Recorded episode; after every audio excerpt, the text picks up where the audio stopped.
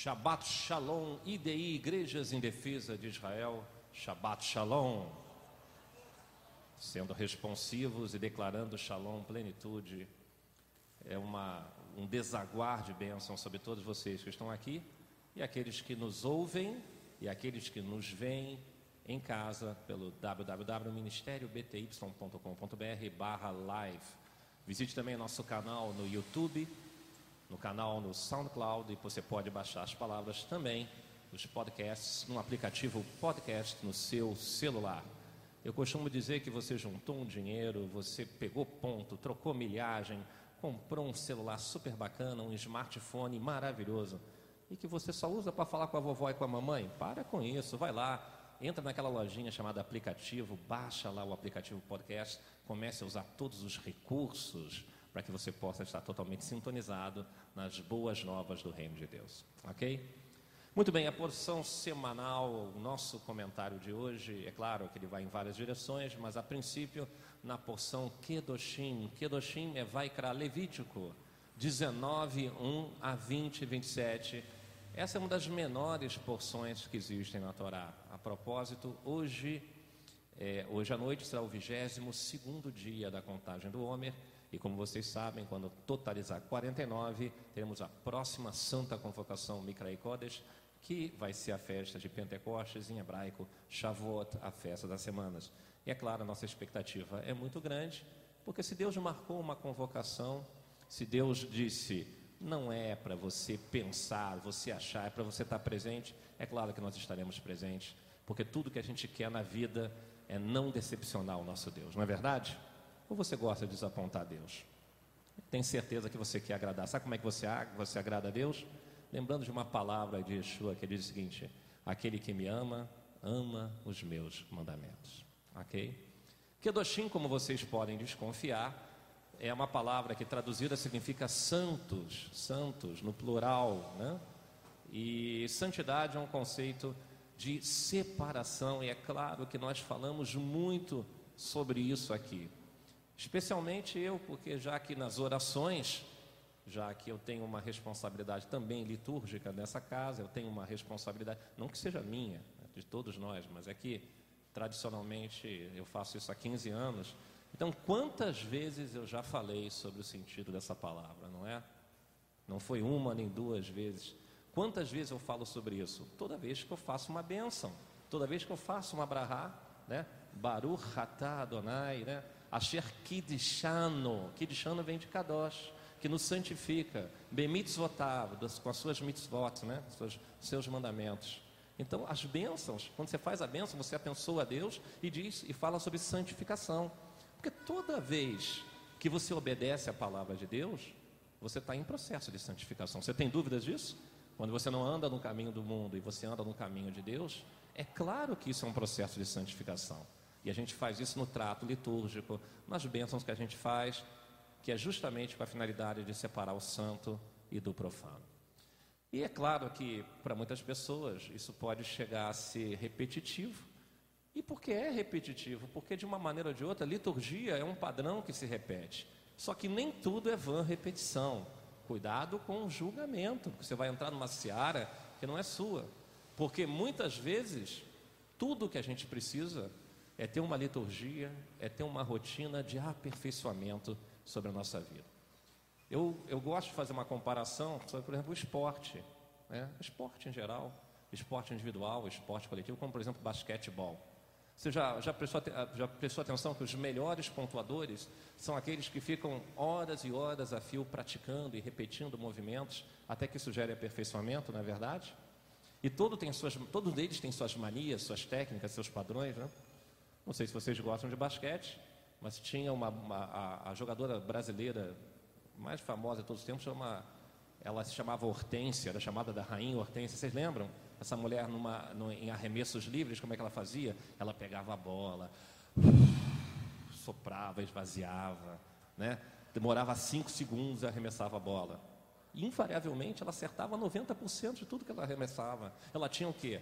Um processo de liturgia, um processo de repetição. Para quê? Para que houvesse aperfeiçoamento. Qual é o grande desafio do, do atleta de alto rendimento, como por exemplo eu e o Rafael aqui? Né? Nosso grande desafio é, é, é evitar a dispersão, para que a gente tenha o quê? Concentração. Vou falar sobre nossa partida, eu vou lançar um desafio, uma partida de tênis entre eu e você aqui. É, vai, ser, vai, vai ser um sucesso enorme, viu gente? Né? Vai ter tanta gente nesse jogo, mais do que jogo Canto do Rio e São Cristóvão, né? Um público enorme. Quem sabe a gente faz? As pessoas levam um quilo de alimento não perecível e vão ter a oportunidade de assistir a pelada do século. Eu e Rafael jogando tênis, hein? Não é? A gente vai ter que ter nossa liturgia, né? A gente, pode, a gente acha que a gente vai ter que treinar um ano antes para não desabar em quadra. A gente, a gente, delimita que a quadra vai ser pequenininha. A gente joga só no primeiro quadradinho, para a gente não ter que correr muito, não ficar ofegante, porque a idade, né? Ela diminui um pouco o nosso rendimento, não é isso? Mas todo atleta, todo atleta de alto rendimento, ele tem que lutar contra a dispersão. Então ele tem precisa estar o quê? Concentrado. Eu vejo muito isso também. Eu, eu, se você quer observar o tênis, por exemplo, é um esporte que só o close no cara sacando a liturgia dele no preparação para o saque, porque o jogo de tênis você ganha no saque. Você concorda, tenista? Concorda? Quer dizer, o cara bate a bola no chão, ele vira a raquete, ele olha, ele puxa, não sei aqui, a calça para cá, puxa para cá, totalmente concentrado, vai lá e ele repete esse movimento um milhão de vezes. Você tem ideia quantas vezes na carreira dele ele já sacou? É por isso que ele fica impressionado. E aquilo é um processo repetitivo. Se acontece alguma coisa no processo de repetição em que ele não está acostumado, a bola vai para fora. Se ele ouvir uma mosca, né, ou um mosquito fazendo barulho na arquibancada, ele chama o juiz, manda repetir, manda a pessoa ficar quieta, até tirar uma pessoa da arquibancada, não é isso? As pessoas têm seus processos, seus processos de repetição. Não fique tão crítico, não seja crítico em relação à liturgia, porque o que o Senhor espera é que você esteja sintonizado com Ele. Por exemplo, jogador de futebol, ele também tem a mesma questão. Só, só tem uma diferença. A diferença é que as pessoas às vezes confundem treinamento e condicionamento para que você seja concentrado com superstição. Se o cara na liturgia dele ele, ele tem que entrar em campo com o pé direito, isso não tem nada a ver com liturgia. Ele é um supersticioso, isso em nada vai melhorar o rendimento dele, não é? Pessoas que vão assistir jogo dizem: não, é jogo da seleção brasileira, eu tenho que usar a mesma camisa que eu uso de, é do meu avô desde 1958. Eu nem lavo para dar sorte. Isso não é liturgia, gente. Isso é engano, ok? Não confunda alhos com bugalhos, ok? Então veja bem, é, qual é o foco do atleta? Não é a vitória? Sim ou não? E nós, que estamos aqui buscando o Espírito de Deus, qual é o nosso foco? É relacionamento. Há uma diferença entre uma, porque nós não estamos competindo. Nós estamos aqui buscando quebrantamento. O que a gente busca num serviço é, de adoração ao Senhor é que aquilo que sai da nossa boca venha realmente a estar tá, tá avalizado por uma sinceridade do nosso coração que só Deus é capaz de sondar. Então não é você que diz o jogo foi ótimo, o serviço foi ótimo, as orações foram ótimas, o louvor foi ótimo. Quem tem que dizer isso é o Senhor, porque o louvor é para Ele. Ele quer saber como é que está a sinceridade do teu coração. Qual o nível de aquebrantamento? Qual o nível de criticismo que você tem? Né? Porque há muita dispersão no ambiente de igrejas, você sabe disso. Às vezes você entra, você está tão pouco focado nas coisas de Deus, que você fica olhando as pessoas que entram, as pessoas que saem, quem senta ali, quem não senta ali. Não, muitas das vezes isso distrai. Então você tem que ter liturgia, você tem que ter foco, você tem que ter concentração. Você está tratando com Deus, gente. Você está tratando com o teu Criador, aquele que você está lutando para passar a eternidade com Ele. Tem que ser a tua prioridade em tudo que você faz. Nada no mundo pode ser mais importante do que o momento em que você está perante Ele. Seja durante a ministração da palavra, seja durante o louvor, seja do lado do. Porque o que Deus quer é tu, o teu coração. Então, que você possa entregar o coração dele. Ok? E tudo tem que converger para Ele. Para ser mais exato ainda, eu queria dizer para vocês o seguinte: você pode ser espontâneo em suas orações e não convergir para Ele também. Não é fato isso? Você pode estar cheio de espontaneidade. A tua, a tua liturgia é ser espontâneo. A tua liturgia é fugir da forma. Eu acho que o Espírito Santo ele gosta das duas coisas. Porque vai ter momentos em que ele quer ordem, e vai ter momentos que ele quer que você seja totalmente sincero e espontâneo. Não cite, não, não, não crie padrões, já que você não se enquadra em padrões.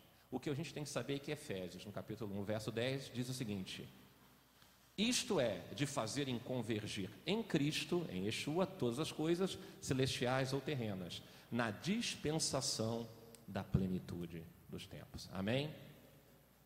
Qual o nosso desafio? Convergir para Ele. Amém? Às vezes você está. Tem momentos da tua vida que são momentos cotidianos que poderiam ser excelentes oportunidades de adoração ao Senhor, se você lembrar de Efésios 1,10, dizendo que tudo converge para Ele.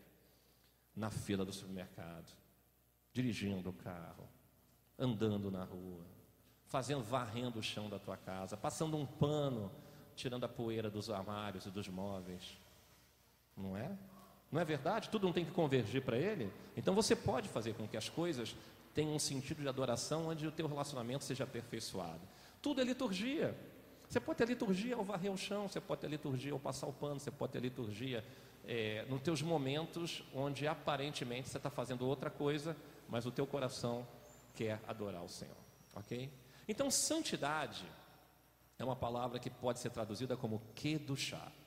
E se você já prestou atenção, chá, kadosh, é tudo a mesma raiz e tem a ver com separado do padrão mundano, separado do comum, para que você se aproxime do padrão do Senhor. O próprio nome de Deus, Deus é chamado, dentro da liturgia judaica, já que a gente está falando tanto de liturgia, de Akadosh Baruhu, não é isso? O santo, bendito seja ele. Quando você fala de Deus, você fala em hebraico Akadosh Baruhu.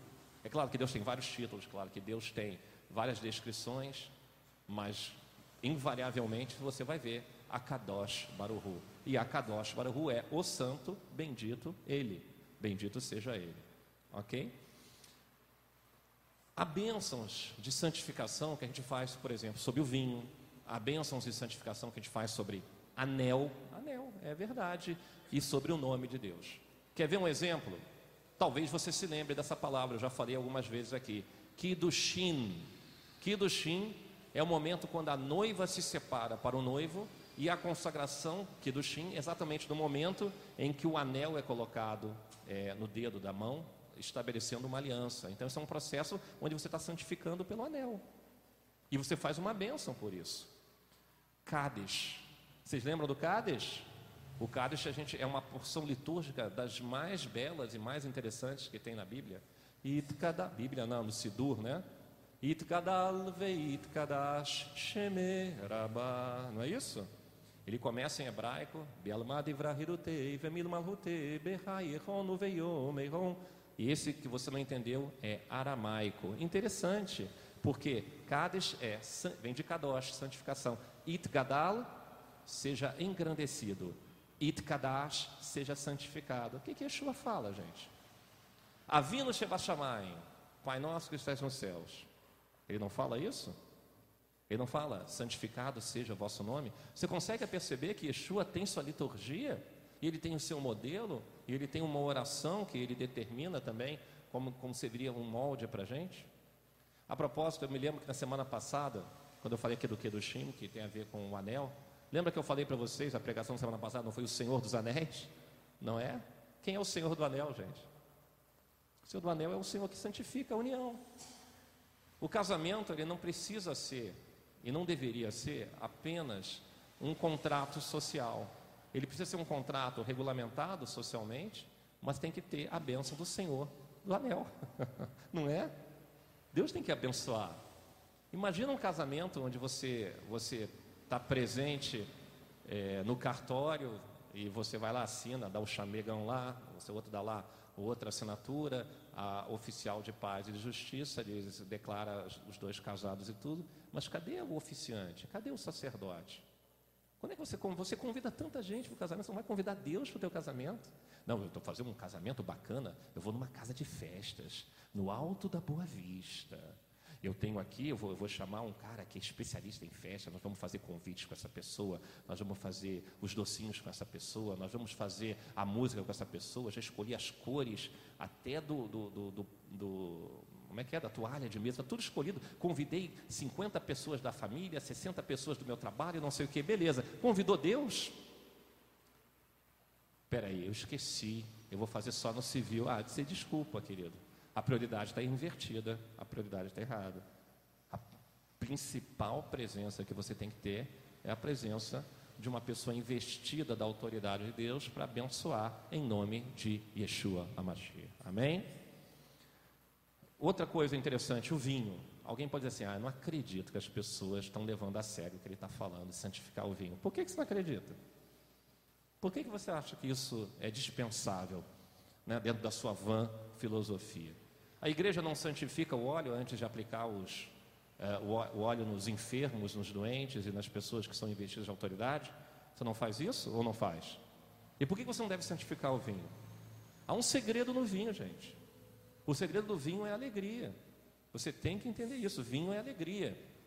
Biblicamente falando, tanto que em Neemias 8, no verso 10, diz o seguinte: que a alegria do Senhor é a nossa força. E você vai santificar o anel, e você vai santificar o vinho, e você vai santificar o nome do Senhor, porque o Cádiz é a santificação do nome do Senhor. Você tem que entender que tudo precisa, tudo é uma questão de postura. Você tem que santificar a tua vida em todas as esferas. Você tem que santificar as suas refeições. Você tem que declarar, é para ti, Senhor. Vem almoçar comigo, vem jantar comigo. Senão você vai estar comendo que nem um bicho. Você está só preocupado em preencher a tua barriga. E você não consegue entender que nem só de pão viverá o homem, mas de toda palavra né, que provém da boca de Deus. Você tem que viver isso. Senão você é igual ao mundo. Você está na liturgia do mundo, não na liturgia do reino. Ok? Liturgia do Reino é uma das matérias que a gente dá na Escola EDI, escolaedi.com.br. Você que nos ouve, você que nos acompanha, muito em breve é, vocês vão ter a oportunidade de ver disciplinas onde eu vou estar ensinando, disciplinas onde o mestre Rafael Teixeira está ensinando e disciplinas onde é, Lud Goulart estará também ensinando. Eu estou com muita expectativa para a escola EDI, cujo público-alvo é você que nos acompanha, você pastor, você líder, você que quer se aprofundar no conhecimento de Deus. Ok? Vamos dar continuidade aqui, ó. Olha só, Ezequiel 22, 26. Vamos ler esse trecho da palavra de Deus, que é um trecho interessante, para respaldar tudo que a gente está falando aqui. Ezequiel 22, 26, e eu vou ler aqui para vocês. Seus sacerdotes cometem violência contra a minha lei e profanam as minhas ofertas sagradas. Não fazem distinção entre o santo e o profano, entre o sagrado e o comum. Ensinam que não existe nenhuma diferença entre o puro e o impuro e fecham os olhos quanto à guarda dos meus sábados, do meu shabat, de maneira que eu sou desonrado no meio deles. Você prestou atenção no que está escrito aqui?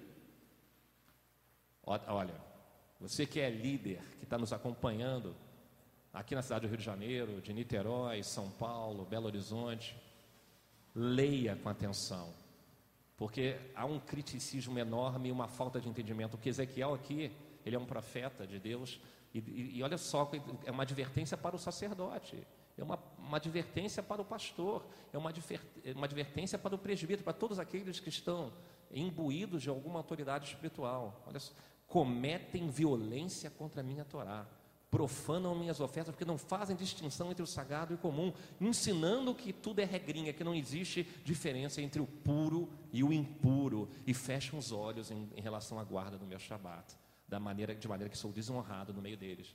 Tem muita gente desonrando a Deus. Em púlpitos de igreja. Não, porque isso é tudo liturgia, porque isso é tudo cultura, porque isso é tudo cultural. Não é não, meu irmão. Com todo carinho eu falo isso para você. Leia Ezequiel 22, 26 e você vai ver o que, que Deus pensa da tua maneira de entender as coisas. Isso é pesado, isso é duro, mas é o que você precisa, porque exortação traz vida. Isso não te incomoda, não? Devia te incomodar. Falam tanto em diferenciar a mão esquerda da mão direita, aí chega aqui o Senhor e diz assim: vocês, não, vocês não conseguem obedecer o um mínimo, diferenciar aquilo que é puro, aquilo que é impuro fecham os olhos quanto à guarda do meu Shabat. Olha só, gente. É claro que a gente vai defender o Shabat aqui. É claro. Isso não é religiosidade, não, meu irmão. Isso é a palavra de Deus. Você tem que entender isso. Você está desonrando a Deus se você ensina diferente e se você tem, você tem um espírito de zombaria zombando da palavra de Deus. Você está errado, meu irmão. Aceite isso, aceite isso para a tua vida. Tua vida vai melhorar muito mais quando você admitir o teu pecado e a tua transgressão. Se você desonra o Shabat, você desonra a Deus. É o que está escrito aqui na palavra. E se você não concorda com isso, então Eu sugiro a você que você pegue a Bíblia, num texto editável do Word, e você vai lá e apague esse, esse, esse, esses versos aqui, para você ter uma Bíblia customizada de acordo com aquilo que você acha que é interessante. Porque a palavra de Deus é uma palavra que é dura mesmo. Você tem que buscar o padrão de qualidade do Senhor e não o teu padrão daquilo que é certo, daquilo que é errado. Aqui é muito claro em relação a essa parte. E, e, agora você pode dizer assim: ah, mas isso é, é, é, Israel. Israel não teve problemas em relação a isso? Claro que Israel teve problemas em relação a isso. Você acha que Israel sempre obedeceu? Israel andava muitas vezes na contramão da vontade de Deus. Era uma montanha russa espiritual. Tinha momentos de plenitude com o Senhor e momentos de, de, de aversão à palavra do Senhor. Israel foi dispensacionalista em muitos períodos históricos também. E isso incomodou a Deus. E Israel foi punido em relação a isso. Não queira receber nem 10% da punição que Israel recebeu, por você continuar a zombar da palavra de Deus em relação àquilo que o Senhor diz que é puro e aquilo que é impuro, aquilo que é santo e aquilo que é profano. Você não distingue as coisas e ainda fica ensinando errado. Não pode, meu irmão. Não pode ensinar errado. Você tem que ensinar aquilo que é indelével. Você sabe o que é indelével? Você não apaga a palavra de Deus. Porque ela não foi escrita com lapiseira 005 milímetros, você pegar uma borracha branca e você sair apagando. Shabat é um momento de cura, de transformação, de plenitude, é uma festa do Senhor. Você tem que encarar como uma festa, como de fato está escrita, uma santa convocação. Nós estamos agora em santa convocação, amém? Glória ao Senhor por isso, não é verdade? Então veja bem, três vezes nessa paraxá fala para a gente ser santo. Primeiro verso é no início, Levítico 19, verso 1. Olha o que está escrito: Sede santos, porque eu, o vosso Deus, o Senhor vosso Deus, sou santo. Em hebraico, eu vou ler para vocês, e repara na fonética que você vai ver como é a palavra kadosh aparece. Kedoshim tirriu que Kadosh Ani Adonai Elohim. Kedoshim, santos, que Kadosh. Ok? Ani Adonai Elohim. Vai aparecer outra vez? Nessa pequena paraxá? Vai. Levítico 20, verso 7, diz o seguinte: Santifique-se, sejam santos, porque eu sou o Senhor, o Deus de vocês. Vamos ler em hebraico? Olha como é bonito. Itkad, é, Itkad, Itkadestem. Ih, pronunciei direito, Mora? Acho que deu um trava-língua aqui agora. Engraçado, antes eu pronunciei, cheguei aqui e me deu. deu Itkadestem ve'aitem kdoshim kiani Adonai Elohim. Ou seja, sejam santos, mais uma vez falando. Okay? Porque eu sou santo, é Deus falando. Levítico 20, 26. Levítico 20, 26. Vocês serão santos para mim, porque eu, o Senhor, sou santo e os separei dentre os povos para serem meus. Vamos ver no hebraico, se você identifica as palavras. Vai, ve'aitem li kidoshim, ó, kidoshim. Ki kadosh ani Adonai, ve'avdel etchen minamim lichiot li. Olha que bonito, gente. Para serem meus, lichiot mi. Você vê aí, kidoshim, ki kadosh. Então, santidade é um conceito que aparece na palavra de Deus. E você tem que entender então o que é santidade, porque vai muito além de simplesmente algo que você verbaliza, mas é algo que você vive, ok? Santidade não é algo metafísico, santidade é algo real. E o mundo entende santidade como algo etéreo, como algo místico, uma auréola flutuante sobre a cabeça das pessoas. Isso é superstição. Está entendendo? Não tem nada a ver. A coisa é muito mais prática, muito mais prática do que isso. E Deus começou a separar o santo do profano lá em Bereshit, lá em Gênesis, logo no início, porque ele começou a separar no verso 4, né? Deus viu que a luz era boa e separou a luz das trevas. Ele já vai separando, ele vai já dividindo, ele vai declarando aquilo que interessa para ele. Santidade, portanto, é um estilo de vida onde se estabelece o caráter de Deus em você. Amém? Você não quer viver dentro do caráter de Deus, não? Você não quer emular Deus? Você não quer ser a cópia do Senhor? A Bíblia espera que você seja isso. Sede santos, porque eu sou santo. Ele espera isso de você. Como é que você vai emular o caráter dele? Se você não presta atenção nas coisas que ele determina como o padrão de santidade. Ok? Levítico 19, 3. Vamos ver então como é que é a santidade? Eu vou pegar uma coisa bem, digamos assim, uma leitura bem simples de alguns versos dessa paraxá, só para você entender como santidade é algo muito mais físico e prático do que você pode imaginar. Olha só, Levítico 19, 3. Respeite cada um de vocês a sua mãe e o seu pai, e guarde os meus shabatotos, os meus sábados, porque eu sou o Senhor, o Deus de vocês. Você reparou uma coisa aqui?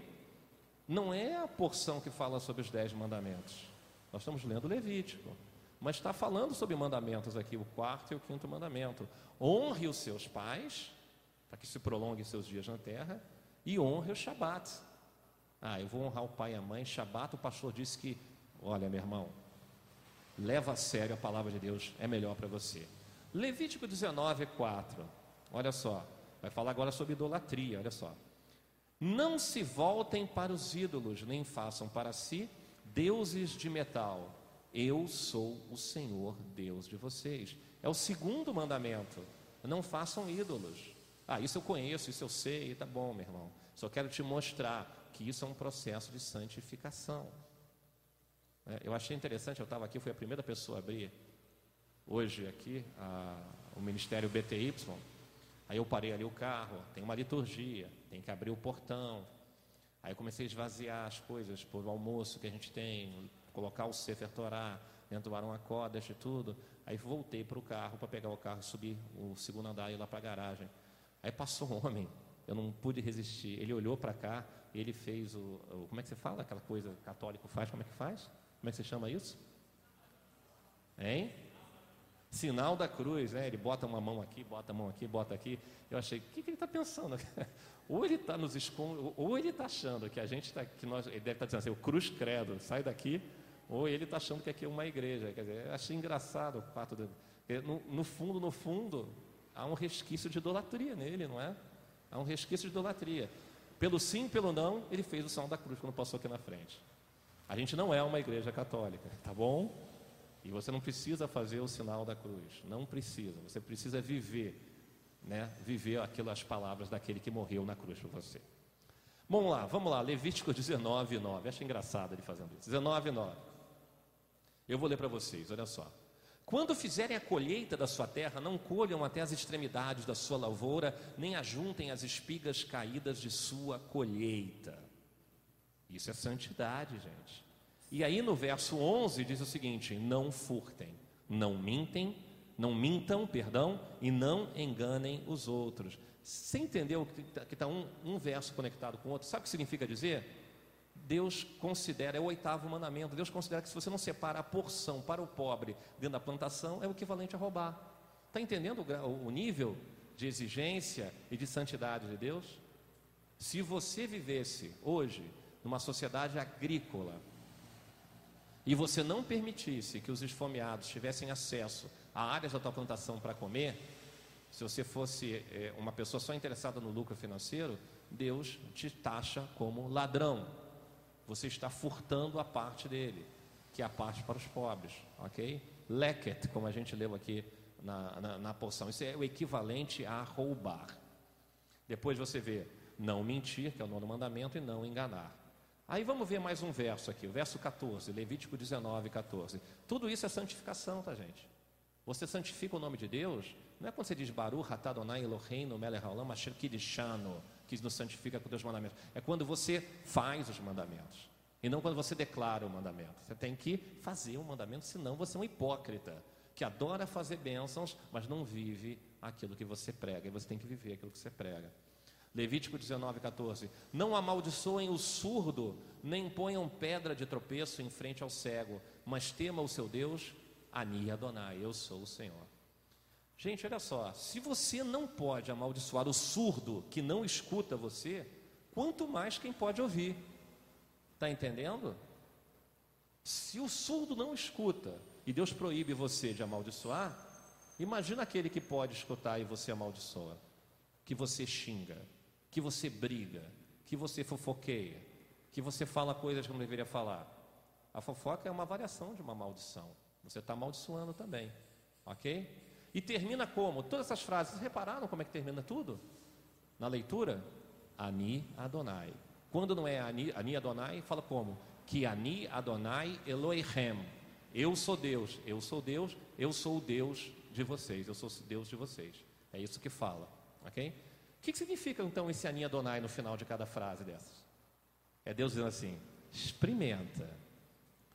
Quer tentar a sorte comigo? Tenta a sorte. Que Ani Adonai. Me desobedece. Faz o que você quer, não aquilo que eu quero, para você ver só o que vai acontecer contigo. É isso que quando Deus diz assim, Ele está dando a chancela dele. Ele está carimbando, que Ani Adonai, porque eu sou santo. Ok? Não desobedeça ao Senhor, meu irmão. Você vai pagar um preço por isso. Você vai pagar um preço na carne, vai pagar um preço no físico, você vai pagar um preço emocional, você vai pagar um preço financeiro, você vai pagar um peso em todas as áreas da tua vida, porque o Senhor vai cobrar. Que Ani Adonai. Ok? 19, 15. Isso tudo é santificação, tá? Isso é tudo santificação. Kedoshim. 19, 15. Não cometam injustiça num julgamento, não favoreçam os pobres, nem procurem agradar os grandes, mas julguem o seu próximo just, com justiça. Você não deve se impressionar com o rico porque ele é rico e, e, aliviar ele na hora do juízo. E você não deve se impressionar com o pobre porque ele, porque ele é pobre e favorecer ele na hora do juízo. Você está entendendo? Que Ani Adonai.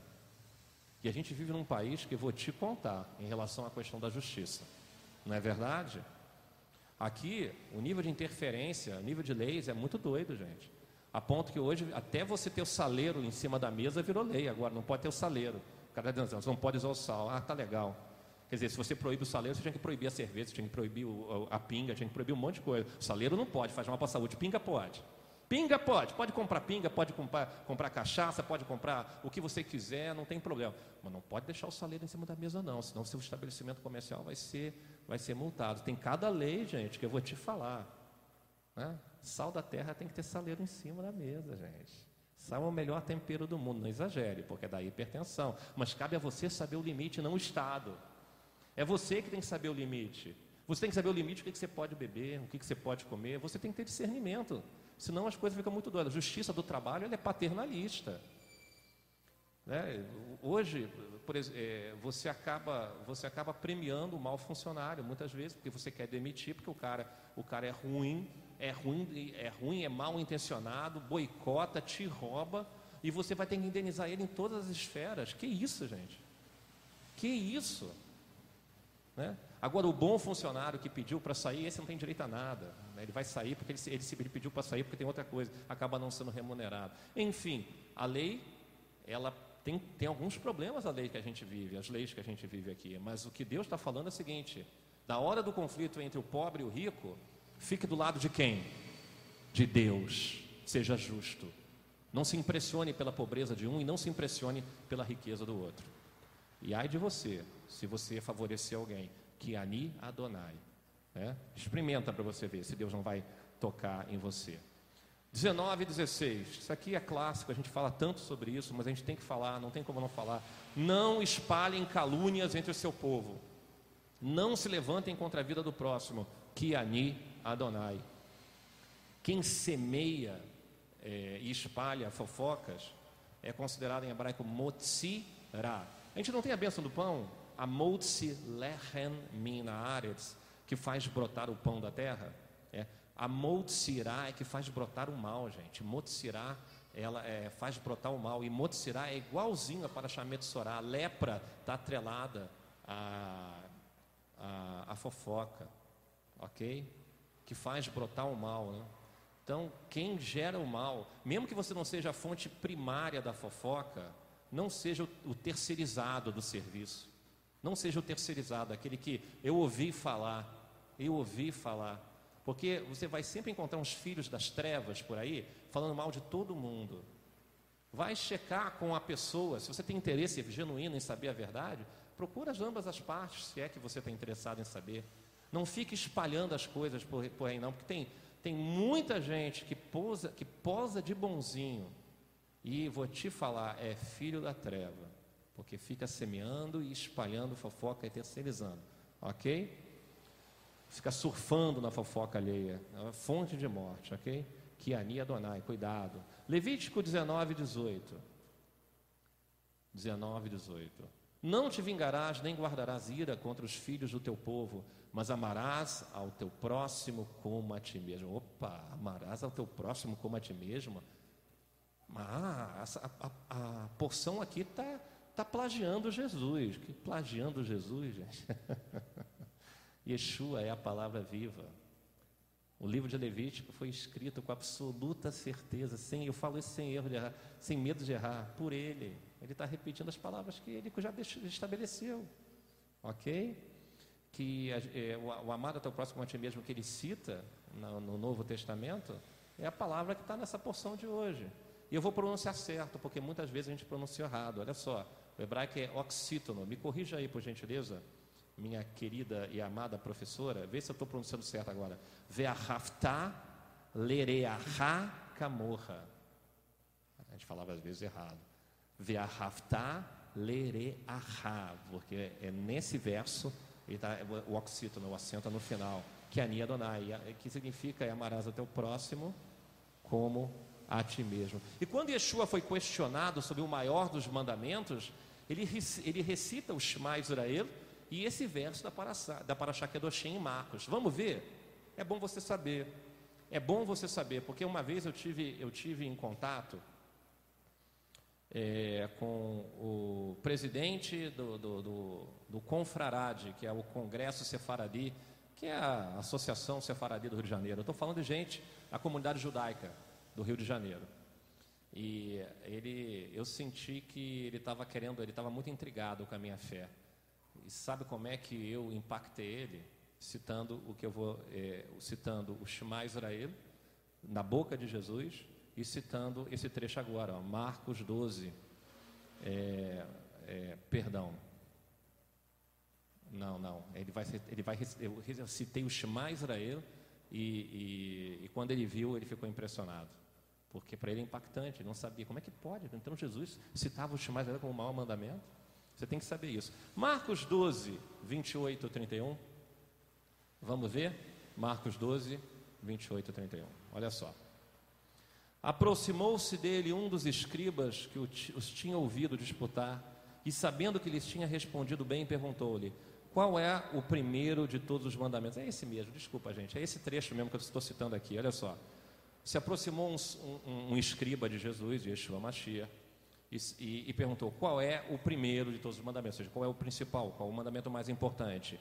E Yeshua respondeu-lhe: O primeiro de todos os mandamentos é Shema Israel, Adonai Eloheinu, Adonai errado. Ouve Israel, o Senhor é nosso Deus, o Senhor é o único Senhor. Você tem ideia o que é falar isso para um judeu, gente? Você tem ideia? Como você tem que ter isso, na, é, isso, isso muito na sua memória fotográfica, nos seus alfarrábios? Você tem que saber Marcos 12, Marcos 12, verso 28. Você tem que saber isso. Se você falar com o Senhor, com, alguém, com um judeu, você vai dizer o seguinte: Jesus citou o Shema como o principal mandamento. O quê? Ele vai dizer assim: é, você quer ver? Quando você mostrar isso para ele, ó, ouve Israel, o Senhor é nosso Deus, é o único Senhor, ele vai tomar um susto como ele nunca tomou na vida dele. Porque eu tomei um dia esse susto. Eu não acreditei no que eu estava lendo. Eu não imaginava que fosse isso. Jesus cita o Shema Israel aqui. Ok? Ouve Israel, o Senhor nosso Deus é o único Senhor. Aí ele vai fazer o quê? O Ve'arrafta. Olha só, gente. E amarás, pois, o Senhor teu Deus, vekol levavra, de todo o teu coração, vekol nafsherá, de toda a tua alma, vekol meoderra, de todo o entendimento, né, de todas as tuas forças. Este é o primeiro mandamento. E o segundo é, como a gente falou aqui, ve'arrafta lereahá morra e amarás ao teu próximo como a ti mesmo. Não há outro mandamento maior do que este. Não é incrível isso, gente? Isso não impressiona vocês, não? Eu acho muito impressionante, porque o judeu pode não entender nada de Bíblia. E normalmente não entendem nada mesmo, tá? Eu falo isso por experiência própria. Mas Shema Israel, eles sabem o que, que é. E se você citar Marcos 12, 28, ele vai tomar o maior sacode da vida dele. E vai ficar muito intrigado. Ele não vai ficar com a pulga atrás da orelha, não. Vai ficar infestado de vespas na cabeça. Não vai parar de pensar nisso. Vai por mim. Vai por mim que eu sei o que eu estou falando. Ok? Então, amar a Deus e amar o próximo. Será que ele reduziu a Torá? O que vocês acham? Diminuiu os 613 mandamentos, agora são dois? Vocês sabem que não, mas vocês não têm ideia quantas vezes eu já ouvi de pessoas dizendo que sim. Não é verdade, Rafael? Você ouviu isso também, né? Não existem mais 613, agora só existem dois mandamentos. Ah, fala sério, filho das trevas. Para de ficar ensinando besteira. Então Deus escreveu a Bíblia para você chegar lá e dizer: não, agora acabou tudo, tá? eu sou um dispensacionalista. Claro que Yeshua jamais ia contradizer a própria palavra, porque Ele é a palavra. Ele está dizendo que todos os demais mandamentos dependem desses dois, dependem desses dois. Se você ama a Deus acima de todas as coisas, então não terás outros deuses acima de mim, porque senão você seria um idólatra. Não fará para você imagem e escultura, não se encurvarás, porque você seria um idólatra. Né? Não tomarás o nome do Senhor teu Deus em vão, porque você honra o Senhor. Né? E lembra-te do, do, dia de sábado, de sábado para santificar. São os mandamentos na relação homem-Deus. Há um relacionamento homem com Deus, que eu chamo de um relacionamento vertical. E tem um relacionamento horizontal, que é o homem com o homem, né? Então, como se você ama o teu próximo como a ti mesmo, então você honra teu pai e tua mãe. Então você não mata, então você não adultera, então você não rouba, então você não mente, porque não profere falso testemunho, e você não cobiçará as coisas dos outros. Está entendendo? Não mudou nada. É que depende dos dois.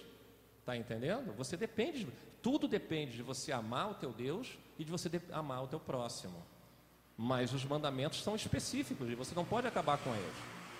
Agora eu vou falar do que eu queria realmente falar. Eu, tudo que eu falei para vocês até agora, o que eu nunca falei para vocês é o que eu vou começar a falar agora. Levítico 19, 23. Vamos lá? Levítico 19, 23. E eu vou ler para vocês. Abram seus celulares em Levítico 19, 23. Quando tiveres entrado na terra e plantardes toda a árvore de comer, ser-vos-á incircunciso seu fruto. Três anos vos será incircunciso, dele não comerá. Porém, no quarto ano, todo o seu fruto será santo para dar louvores ao Senhor. E no quinto ano comereis seus frutos, para que vos faça aumentar sua produção, que Ani Adonai Elohem. E se terminou com que Ani Adonai, é, Elohem é, é, é, santidade. E santidade em relação à questão dos frutos. Durante três anos você não pode comer o fruto da árvore. No quarto ano você vai apresentar diante do Senhor, na cidade de Jerusalém. No quinto ano todo mundo pode comer. Três, quatro e cinco. O que, que é isso, gente? Que, que, que coisa é essa? Vamos tentar entender? Existe uma conexão entre terra e homem. Você já ouviu isso? Tanto que homem é chamado de Adão e terra é chamada de Adamá, porque o homem foi criado da onde? Do pó da terra. Então a matéria-prima do homem é a terra. Você entendeu isso até agora? Com certeza, não é isso? Já falamos isso tantas vezes, tantas pregações sobre isso, não é? Então entenda uma coisa, a terra ela é viva. A terra ela é orgânica, ela responde à ordem de Deus.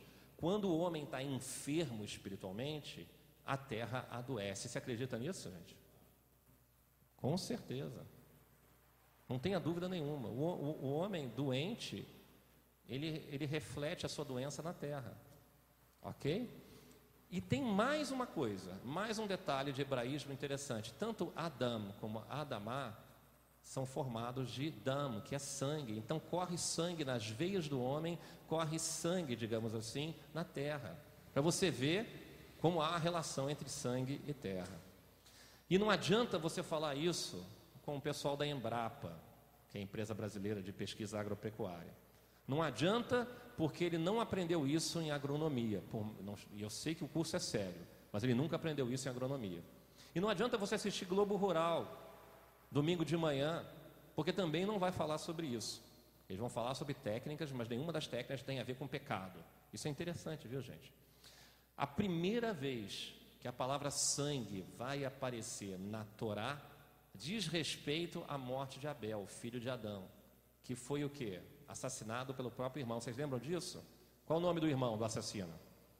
Quem matou Odete Reutemann? Hein?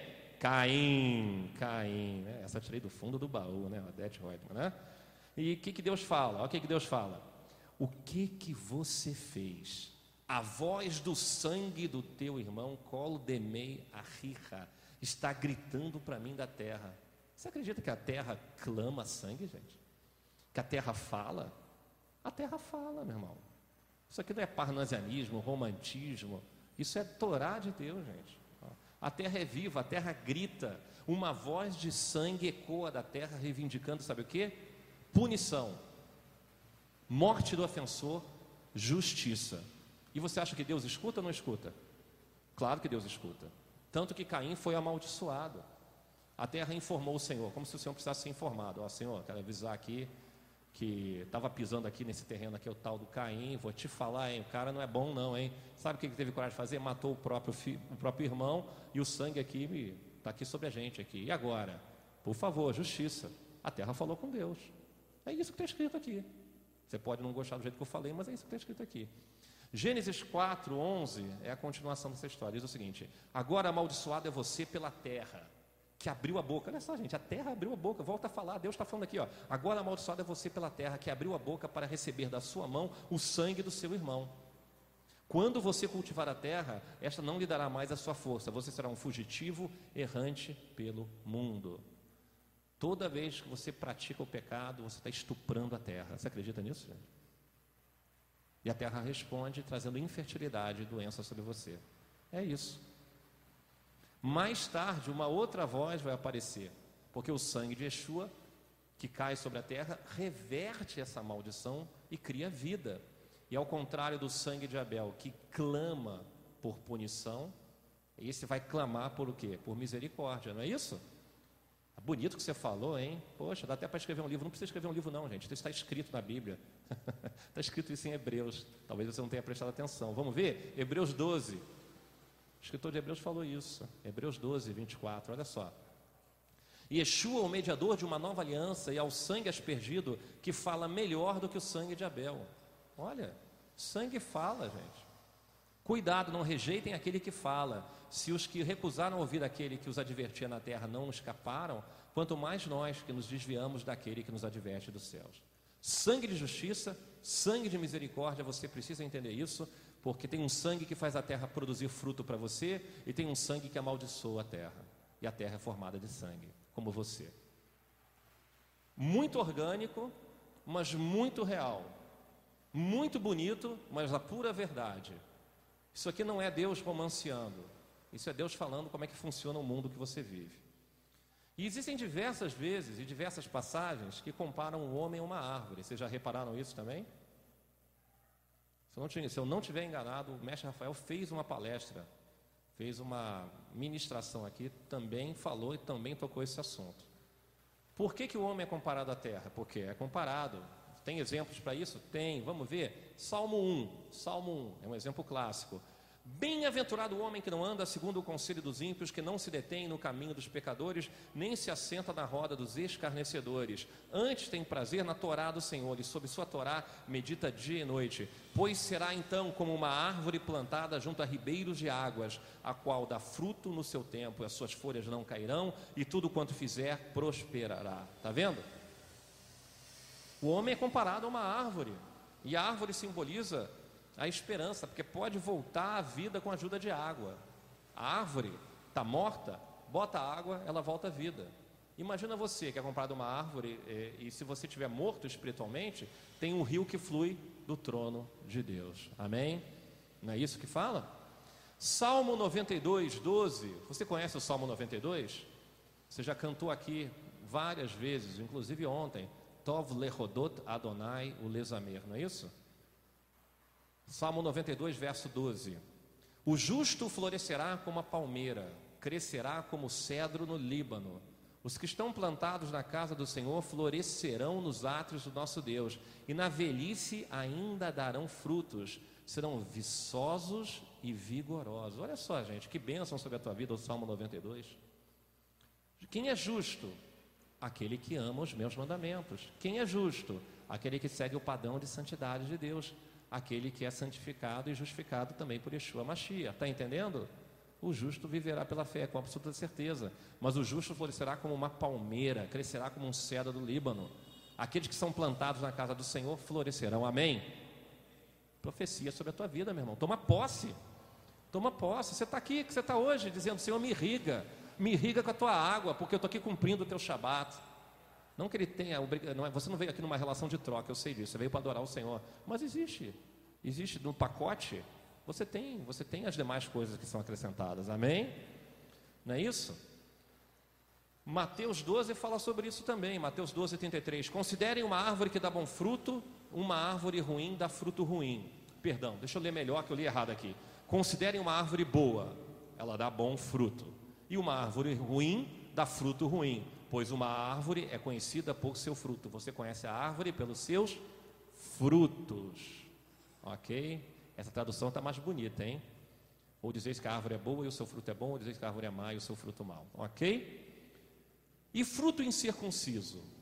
Esse é o segredo dessa paraxá, tá, gente? É o que eu queria falar, não é segredo dessa paraxá. É o que eu queria chegar agora, digamos assim, já no finalzinho, para chegar para vocês. Porque circuncisão, a gente sempre lembra de algo físico, não é isso? Circuncisão é remoção de um véu, é remoção de algo físico que impede você, de alguma maneira, de atingir um, algo que Deus quer que você atinja. Você remove algo e quer apontar alguma coisa, né? Você lembra da promessa que foi dada a Abraão? Em ti serão benditas todas as famílias da terra. Então é uma semente que sairia de Abraão. Por isso que a circuncisão não é no lóbulo da orelha, porque não é no lóbulo da orelha que vai sair a semente, nem na ponta do nariz. Seria muito mais confortável, seria muito mais asséptico e muito menos doloroso. Mas tem que ser de onde sai, porque é onde sai a semente. E da semente de Abraão, quem é que sai? Yeshua Mashiach, e neles são o quê? Bendita todas as nações da terra. Mas a circuncisão não é somente algo físico, é algo espiritual. Quer ver? Êxodo 6,12. Vamos ver essa passagem, porque você tem que saber isso. Êxodo 6,12. Moisés, porém, falou perante o Senhor, dizendo: Eis que os filhos de Israel não me têm ouvido. Como, pois, Faraó me ouvirá? Também eu sou incircunciso de lábios. O que, que Moisés está dizendo aqui? Porque está usando a palavra orlá, que é a palavra de circuncisão, nos lábios. A gente sempre traz o sentido da gagueira, da, da dificuldade é, fonoaudióloga dele lá de falar, né? Mas o que ele está falando tem a ver com algo espiritual. Está dizendo assim, Senhor, não estou pronto, não estou preparado ainda. É, meu contato contigo é recente, é muita responsabilidade que o Senhor coloca sobre mim. É o que ele está dizendo aqui. E se você lembrar de Isaías, vem os anjos com matenais e, e, e colocam né, a, a, a, o fogo sobre as bocas dele, boca dele, perdão, lembrando que Deus está trazendo fogo para ele, fogo e circuncidando os lábios dele. Está entendendo? Ou seja, apto espiritualmente. Tem físico e tem espiritual. Quer ver uma passagem da Bíblia que tem físico, circuncisão física e circuncisão espiritual? Jeremias 9, 25. Muito interessante essa passagem. Jeremias 9, 25. Eu vou ler para vocês. Eis que vem dias, diz o Senhor, em que castigarei todo o circuncidado com o incircunciso.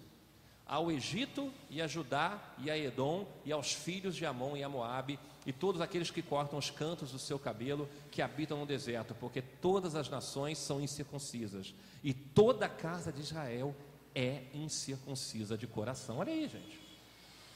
Então, o que é a circuncisão que Deus está falando aqui? É mais do que uma remoção de uma barreira física, é remoção de uma é algo que precisa ser removido, uma barreira espiritual que precisa ser removido para você ter acesso ao trono. Você está entendendo? É isso que Deus quer falar. E a palavra de Deus fala nessa porção que durante três anos você não deve comer a fruta. Só que durante três anos as raízes da árvore estão crescendo, não é? A árvore cresce em que sentido, gente? É só na vertical? ela cresce lá embaixo, na raiz também. Às vezes você vê a árvore, a árvore cresceu, ela estava com 1,20m, agora está com 1,60m, que legal. É que você não enxerga a raiz, a raiz está se expandindo também, porque está buscando alimento. Durante três anos, a árvore está chegando na idade, da maturidade dela, na idade adulta, digamos, dela. Então é um fundamento. Quanto mais forte a raiz, atenção, quanto mais forte a raiz, mais a árvore vai crescer e vai produzir frutos maiores, ok? E mais tarde vai dar frutos, depois de três anos. Repara uma coisa: no quarto ano é apresentado ao Senhor em Jerusalém. Yeshua não preparou seus discípulos num curso intensivo de três anos? Não é?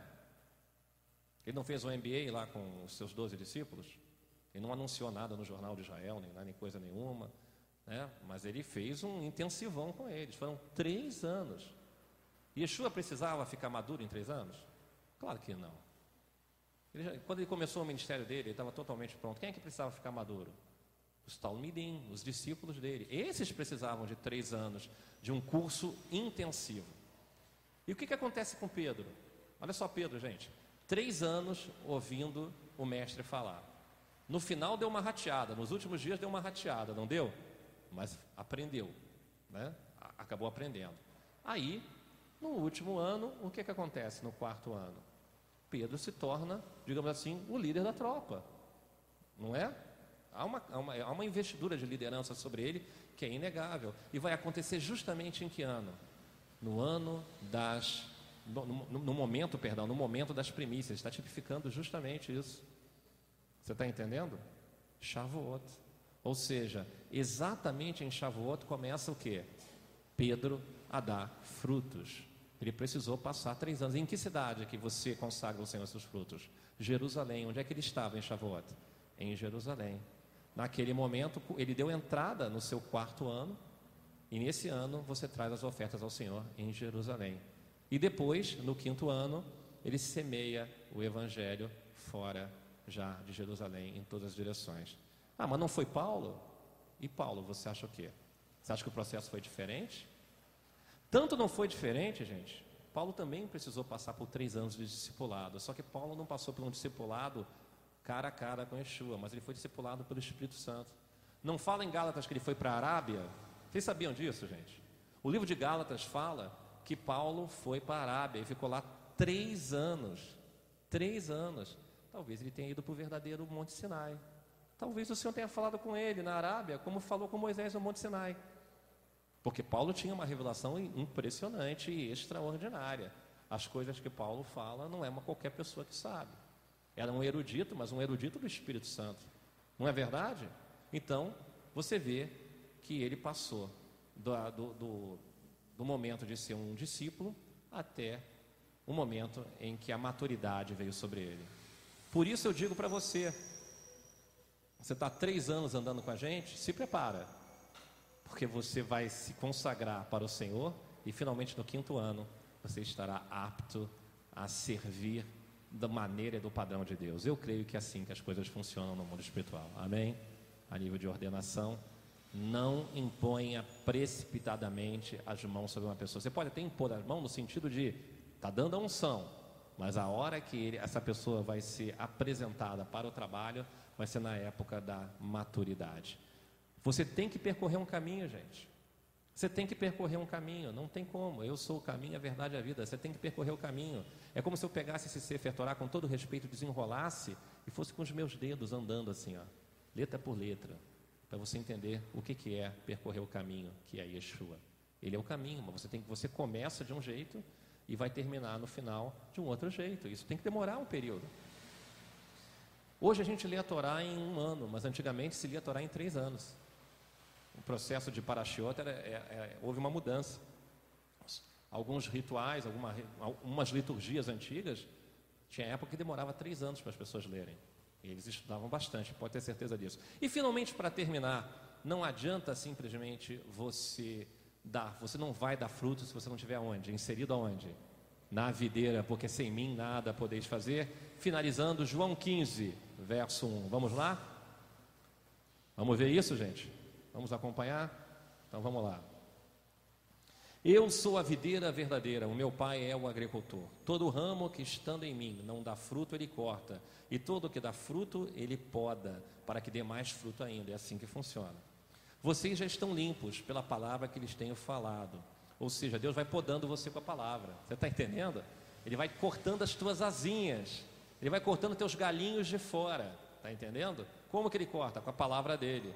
Para que você seja o quê? Cada vez mais forte na raiz. Permaneçam em mim e eu permanecerei em vocês. Nenhum ramo pode dar fruto por si mesmo, se não permanecer na videira. É verdade. Vocês também não podem dar fruto se não permanecerem em mim. Eu sou a videira, vocês são os ramos. Se alguém permanecer em mim e eu nele, esse dá muito fruto, pois sem mim vocês não podem fazer coisa alguma. E continuando: se alguém não permanecer em mim, será como o ramo que é jogado fora e seca. Tais ramos são apanhados, lançados ao fogo e queimados. Se vocês permanecerem em mim e as minhas palavras permanecerem em vocês, pedirão o que quiserem e lhes será concedido. Meu Pai é glorificado pelo fato de vocês darem muitos frutos, e assim serão meus discípulos. Como o Pai me amou, assim eu os amei. Permaneçam no meu amor. Se vocês obedecerem aos meus mandamentos, permanecerão no meu amor, assim como eu tenho obedecido aos mandamentos do meu Pai, e nem eu amor, como é que é? E, e, nem eu permaneço, não é isso? Ah, e permaneço, e, e eu permaneço no seu amor. Essa tradução aqui. Deus Todo-Poderoso, Pai querido, Pai amado, vamos curvar nossas cabeças porque chegou a hora da gente agradecer pelo que o Senhor tem feito em nossas vidas. Pai, se é para podar com a tua palavra, poda com a tua palavra. Se é para exortar, exorta, porque exortação traz vida. Se é para nossa raiz ficar cada vez mais firme, que seja assim.